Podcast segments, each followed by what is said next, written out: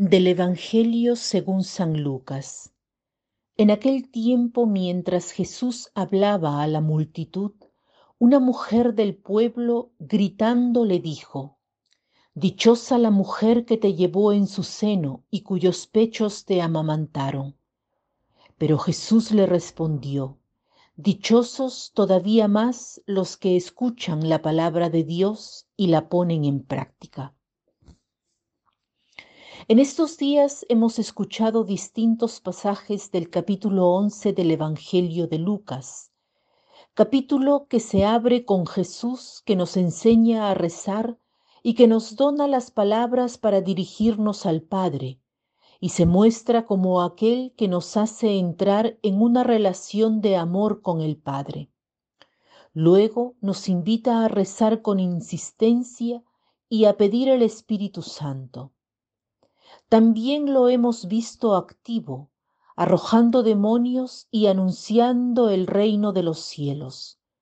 Hemos podido entender que Dios obra en el mundo y en la historia a través de él y hoy nos invita a trabajar con Él en la obra de salvación. María ha sido la primera en hacerlo. Ella fue llamada a ser la madre del Mesías, privilegio soñado por todas las mujeres de Israel. Tanto así que la mujer del pasaje de hoy, escuchando y viendo a Jesús, exclama, Dichosa la mujer que te llevó en su seno y cuyos pechos te amamantaron. Pero Jesús le recuerda que el lazo más fuerte no es el de la sangre, sino el del Espíritu. Por eso le dice, Dichosos todavía más los que escuchan la palabra de Dios y la ponen en práctica. Y María ha hecho esto. Ella no era solo la madre de Jesús, sino también la primera discípula. Esto es válido también para nosotros. Es el camino para ser felices, beatos. Los beatos son los que participan de la beatitud, del gozo de Dios, los que ya aquí en la tierra han entrado en el reino de Dios y esperan su cumplimiento.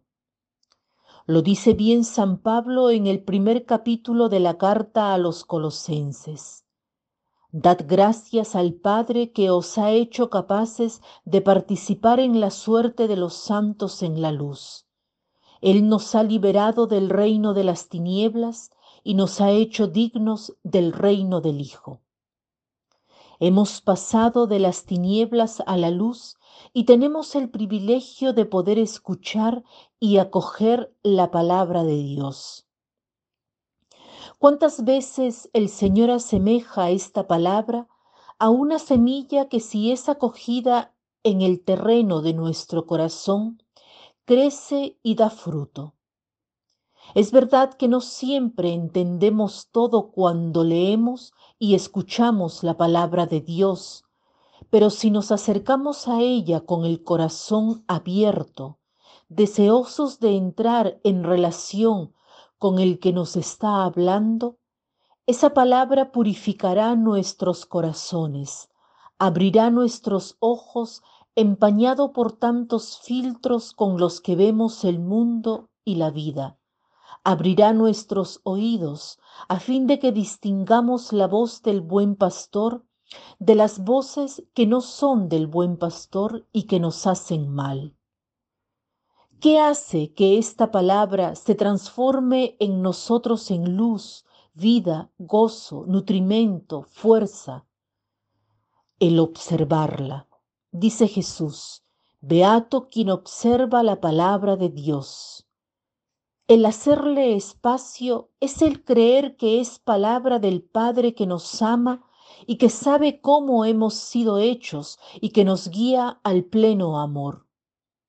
Observar la palabra no quiere decir que es una orden externa que nos cae encima, sino que sobre todo significa descubrir una afinidad con esa palabra, darnos cuenta que dice la verdad de nosotros mismos, criaturas hechas para ser hijos de Dios Padre y hermanos entre nosotros.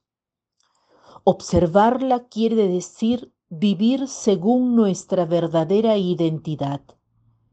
Beatos nosotros si en el camino de la vida reconocemos la palabra de Dios, la observamos y nos convertimos en hermanos, madre, hermana de Cristo. Tendremos luz no solo para nosotros, sino también para quien tenemos al lado, porque la beatitud no puede más que difundirse.